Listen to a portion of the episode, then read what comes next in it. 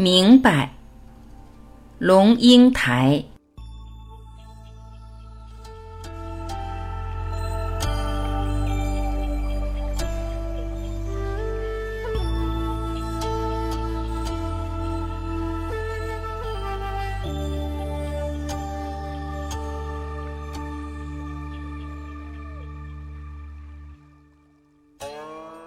二十岁的时候，我们的妈妈五十岁。我们是怎么谈他们的？我和嘉轩在一个玉足馆按摩，并排懒坐，有一句没一句的闲聊。一面落地大窗，外面看不进来，我们却可以把过路的人看个清楚。这是上海，这是衡山路，每一个亚洲城市都曾经有过这么一条路。餐厅特别时髦，酒吧特别昂贵。时装店冷气极强，灯光特别亮，墙上的海报一定有英文或法文写的米兰或巴黎。最突出的是，走在街上的女郎，不管是露着白皙的腿还是纤细的腰，不管是小男生样的短发配牛仔裤，还是随风飘起的长发配透明的丝巾，一颦一笑之间都辐射着美的自觉。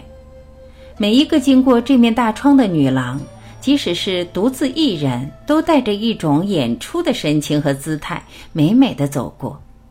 他们在爱恋自己的青春。嘉轩说：“我记得呀，我妈管我管得烦死了。从我上小学开始，她就怕我出门被强奸。到了二十岁了，还不准我超过十二点回家。”每次晚回来，他都一定要等门，然后也不开口说话，就是要让你良心发现，自觉惭愧。我妈简直就是个道德警察。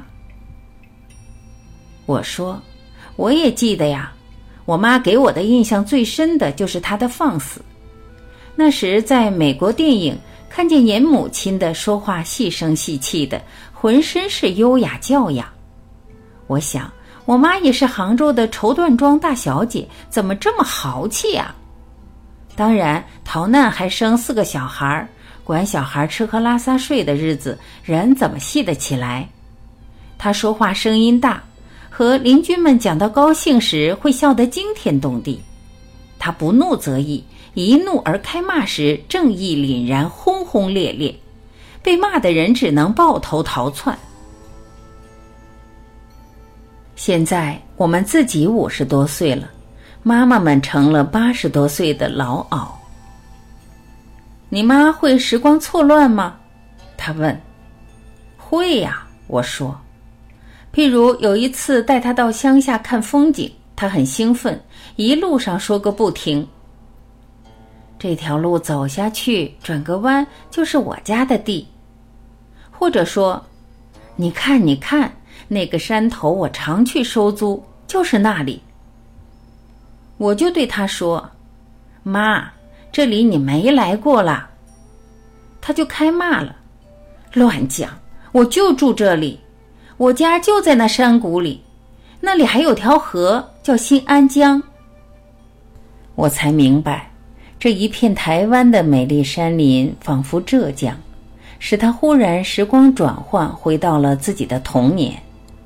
他的眼睛发光，孩子似的指着车窗外。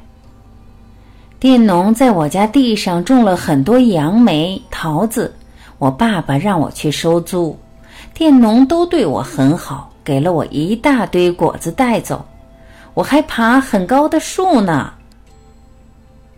你今年几岁，妈？我轻声问他。他眼神茫然，想了好一会儿。然后很小声的说：“我，我妈呢？我要找我妈。”嘉轩的母亲住在北京一家安养院里。开始的时候，他老说有人打他、剃他头发，听得我糊涂。这个赡养院很有品质，怎么会有人打他？嘉轩的表情有些忧郁。后来我才明白，原来他回到了文革时期。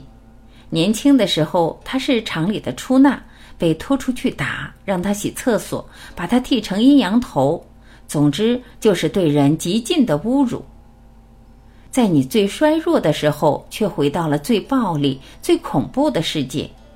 我看着沉默的嘉轩，那你怎么办？他说：“想了好久，后来想出了一个办法，我自己写了个证明书，就写某某人工作努力，态度良好，爱国爱党，是本厂优良职工，已经被平反，恢复一切待遇。”然后还刻了一个好大的章，叫什么什么委员会，盖在证明书上，告诉看护说：“妈妈一说有人打她，就把这证明书拿出来给她看。”我不禁失笑，怎么我们这些五十岁的女人都在做一样的事情啊？我妈每天都在数她钱包里的钞票，每天都边数边说：“我没钱，哪里去了？”我们跟她解释说，她的钱在银行里，她就用那种怀疑的眼光盯着你看，然后还是时时刻刻紧抓着钱包，焦虑万分。怎么办？我于是打了一个银行证明，兹证明某某女士在本行存有五百万元整，然后下面盖个方方正正的章，红色的。正的反的连盖好几个，看起来很衙门，很威风。我交代印佣，他一提到钱，你就把这证明拿出来让他看。我把好几副老花眼镜也备妥，跟银行证明一起放在他的床头抽屉，钱包塞在他枕头底下。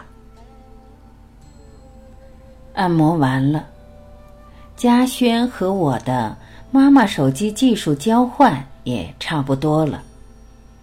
落地窗前，忽然又出现了一个年轻的女郎，宽阔飘逸的丝绸裙裤，小背心露背露肩又露腰，一副水灵灵的妖娇模样。他的手指一直绕着自己的发丝，带给别人看的浅浅的笑，款款行走。从哪里来，往哪里去？心中渐渐有一分明白，如月光泻地。